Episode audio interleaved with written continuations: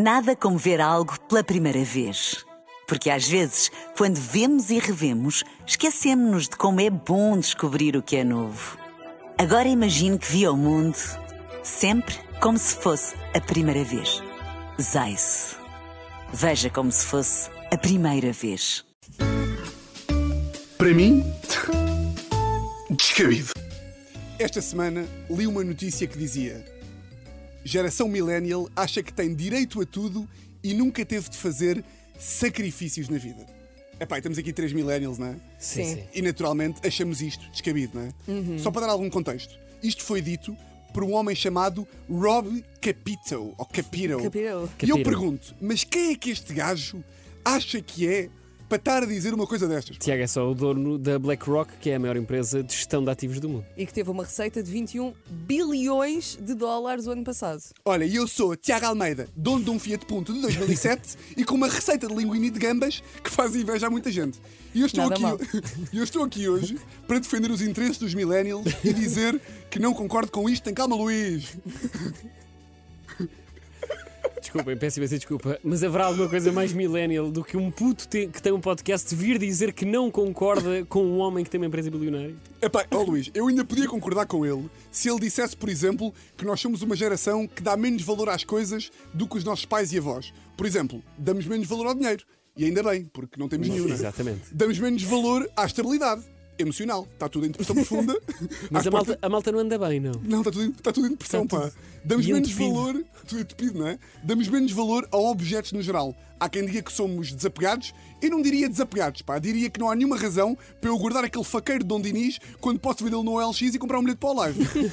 Mas eu acho que de resto estamos igual ou pior que outras gerações. Até há uns anos, até há uns tempos, podiam-nos dizer: Ah, mas não tiveram guerras. Toma uma guerra! Toma uma guerra. Ah, não tiveram uma bomba atómica! Epá, deem-nos mais umzinho, pá, deem-nos mais umzinho e vamos ter. Olha, Já bati na, knock, na knock, knock. madeira. Knock, aqui- knock, knock. De resto, epá, temos crises imobiliárias, económicas, de ansiedade, temos pandemias, ainda que o Covid seja claramente um produto dos mídia, porque o Bill Gates pôs um chip no 5G, não é? a gente sabe. Pá, lá no fundo o que estou a dizer é que somos diferentes. A nossa geração, por exemplo, dá muito menos valor a ter um curso superior, que é tirarmos o curso, pá, mas estamos completamente a borrifar para isso. A minha avó Mi, a grande Mi, por exemplo, passa a vida a vangloriar-se que tirou um bacharelato. Tão de avó. A primeira vez que eu ouvi isto, fiquei tipo, um bacharelato? Mas isso é o quê? Um chapéu? eu tiraste um chapéu, Mas avó, tu hoje em dia já sabes quem que é. É pá, sei pouco, sei pouco, mas ela está sempre a dizer: Eu tenho um bacharelato tirado na Ricardo Espírito Santo.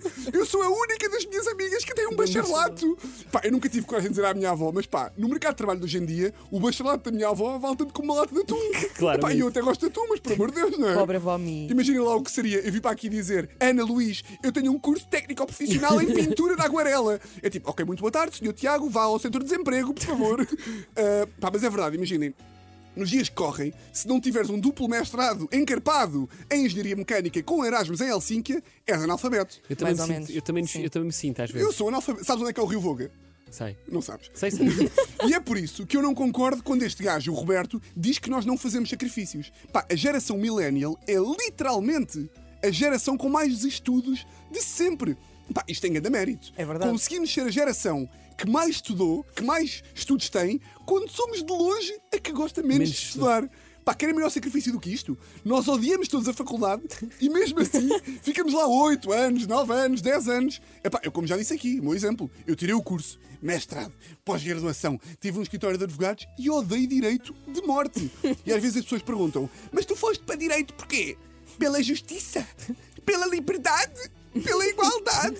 Não, pá, eu fui para direito porque via a série Suits e a personagem principal, que era advogado, beijava mulheres bonitas. E ainda bem que foste, porque acabaste com a Teresa, que é uma mulher lindíssima, a que dar um, a enviar aqui um É grande verdade. beijinho à Um Teresa. É verdade, sim, senhor. Por acaso, olha, li no outro dia um estudo que dizia que 71% dos millennials odeia trabalhar.